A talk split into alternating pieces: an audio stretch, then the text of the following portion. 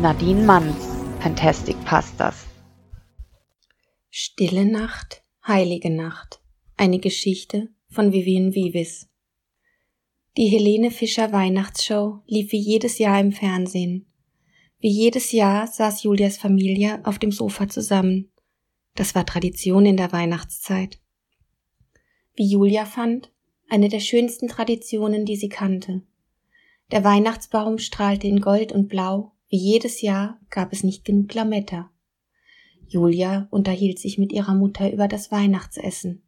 Seid still! zischte Papa. Verwundert hielten Julia und ihre Mutter inne und folgten Papas Blick zum Fernseher. Helene Fischers kristallklare Stimme setzte zu Stille Nacht, heilige Nacht an. Julias Papa summte leise mit, mit seiner tiefen Stimme, die plötzlich verstummte. Was ist los, Papa? Ist alles okay? Julia hatte ihren Vater noch nie weinen sehen. Für sie war er ein Held, einfach unbesiegbar. Es ist alles in Ordnung. Weißt du, damals, da hatten wir nichts. Julia war verwirrt. Sie legte eine Hand auf seine. Er drückte ihre und begann zu erzählen. Damals, Weihnachten 1944. Seine Stimme zitterte. Iris, Karl und ich saßen in der Küche. Mama wiegte die kleine Margot im Arm. Wir älteren Geschwister saßen eng aneinander gedrängt um den kleinen Tisch. Es gab eine dünne Gemüsesuppe. Die letzten Kohlen brannten im Ofen und das Licht war ausgeschaltet, die schweren Vorhänge zugezogen. Ab und zu hörten wir ein Flugzeug über uns. Die donnernden Motoren zerrissen die Stille des heiligen Abends. Iris Blick ging dann immer zur Zimmerdecke als befürchtete sie, die Bomben könnten auf uns fallen. Wir hatten davon gehört, dass wenn die britischen Bomber nach Hause flogen, ihre restlichen Fliegerbomben wahllos abwarfen. Aber solange es dunkel war und kein Haus in der Stadt Licht machte, würden wir sicher sein. Lasst uns beten. Mama faltete ihre Hände. Dankbar sein, dass wir uns haben und für Papa beten. Schon wieder, quengelte Iris. Ihre geflochtenen Zöpfe wippten hin und her, als sie auf dem Stuhl schaukelte. Wir haben doch eben noch in der Kirche gebetet. Mama warf ihr einen strengen Blick zu. Iris faltete ihre Hände und wir taten es ihr nach. Danach verteilte ich, als Ältester, die Suppe. Ob es Papa gut ging? Der letzte Brief war lange her. Wir wussten nur, dass er nicht als Soldat eingeteilt worden war. Er war Beamter.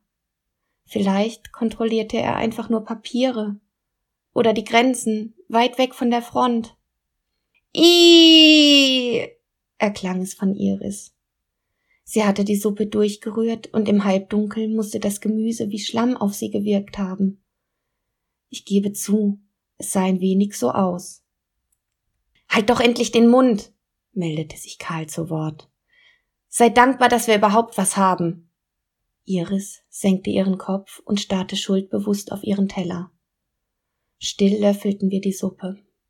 Es war Heiligabend.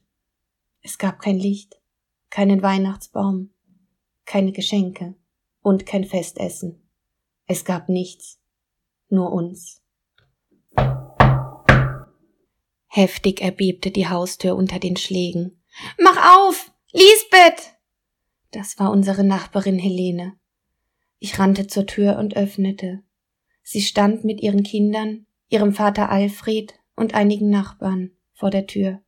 Sie war außer Atem. Flieger kommen auf uns zu. Es gibt keine Sirenen, erwiderte ich. Das Nachbardorf brennt. Du kannst es am Horizont sehen.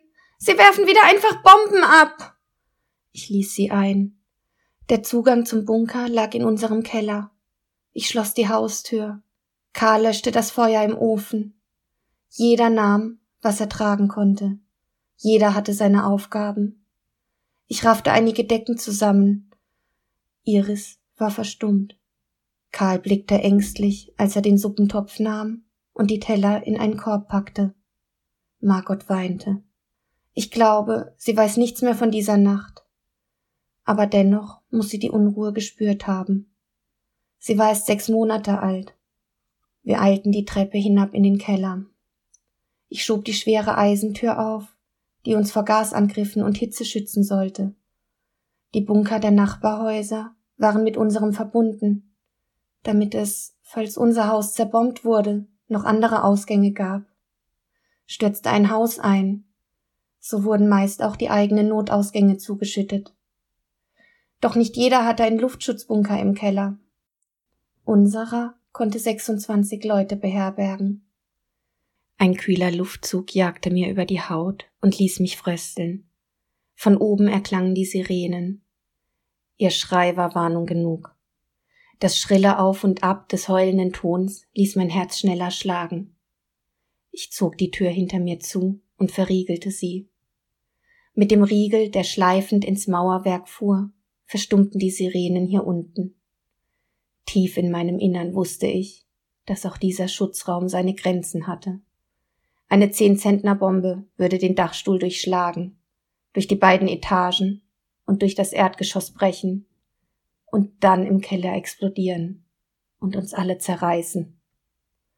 Wir setzten uns auf die Holzbänke, die an der Wand aufgebaut waren. Margot weinte noch leise, eine einzelne Glühbirne spendete Licht und warf verzerrte Schatten an die Wände.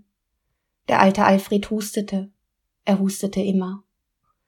Die Kinder von Helene begannen ein Kartenspiel.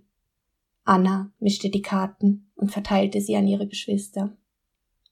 Hier unten gab es keine Zeit. Jeder Moment war gleich lang oder kurz. Die Angst war zum Greifen nah. Mit jedem Atemzug wurde sie ein oder ausgeatmet, umgewälzt in etwas, das auf unsere Gemüter drückte. Der Einschlag presste die Luft durch die Verbindungstunnel wie ein herannahender Zug. Der Staub und Dreck brandete auf, bedeckte unsere Haut und verwirbelte unser Haar. Der Betonkäfig um uns herum vibrierte. Iris klammerte sich an Karl, der unsere jüngere Schwester eng an sich zog. Alfred hustete noch mehr, und unsere Nachbarin kämpfte mit den Tränen. Ihre Kinder sammelten die Karten vom Boden auf und mischten erneut, als wenn nichts wäre. Ich drückte Karl an mich und zog meine Mutter ebenfalls in meine Arme. Jetzt hieß es warten, Arm in Arm, kein körperlicher Schutz, aber ein Schutz vor der Angst. Meine Mutter summte ein Lied, um uns zu beruhigen. Alfred stimmte mit in das Summen meiner Mutter ein. Ich brauchte einen Moment, um die Melodie zu erkennen. Es war stille Nacht, heilige Nacht. Und es dauerte nicht lange, als auch Karl, Iris und ich mitsangen. Alle im Bunker sangen mit. Das Licht schien jetzt heller zu scheinen. Es war golden. Ich schloss die Augen und sah den Weihnachtsbaum, wie er bis zur Decke des Bunkers hinaufragte. Unser Tisch war mit der weißen Tischdecke und dem guten Porzellan, das mit dem silbernen Rand und den Blumen gedeckt. Alle hier unten hatten Platz genommen. Ich schmeckte den würzigen Wildbraten und die süßen Kekse. Sie waren noch warm. Gleich würde mein Vater heimkommen. Wir vermissten ihn doch so sehr. Draußen krachte es laut und holte mich zurück in den Bunker. Dann öffnete ich die Augen löste mich aus der Umarmung und stellte die Teller auf und verteilte Brot und Suppe. Meine Nachbarin legte noch Wurst und Käse dazu. Unser Festessen. Und dabei klang das Lied durch die Gänge, und ich glaubte zu hören, wie in der Ferne andere mit einstimmten. Julias Papa trocknete sich die Tränen. Jetzt verstand Julia, warum ihm dieses Lied immer so wichtig war und ihn jedes Mal verstummen ließ wenn er es hörte. Und wenn auch nur eine Strophe modernisiert wurde, da reagierte er mit Unverständnis. Einfach nur, weil ihm dieses Lied so viel bedeutete. Es stand für Familie und das Grauen des Krieges. Julia wischte sich mit dem Ärmel die Tränen aus den Augen. Danke, dass du uns das erzählt hast. Daran siehst du, dass Geschenke nicht alles sind, und die Fantasie viel mehr kann. Es war eines der schönsten und entbehrungsreichsten Weihnachten, die ich je hatte. Ich kann nur den Kopf schütteln, worüber sich so manche Familie an Weihnachten zankt. In dem Moment brandete Applaus aus dem Fernseher und die Kamera schwenkte auf den Stern. Oben, auf dem Weihnachtsbaum der Helene Fischer Weihnachtsshow. Julias einziger Gedanke war, manchmal reicht wenig, um viel zu haben.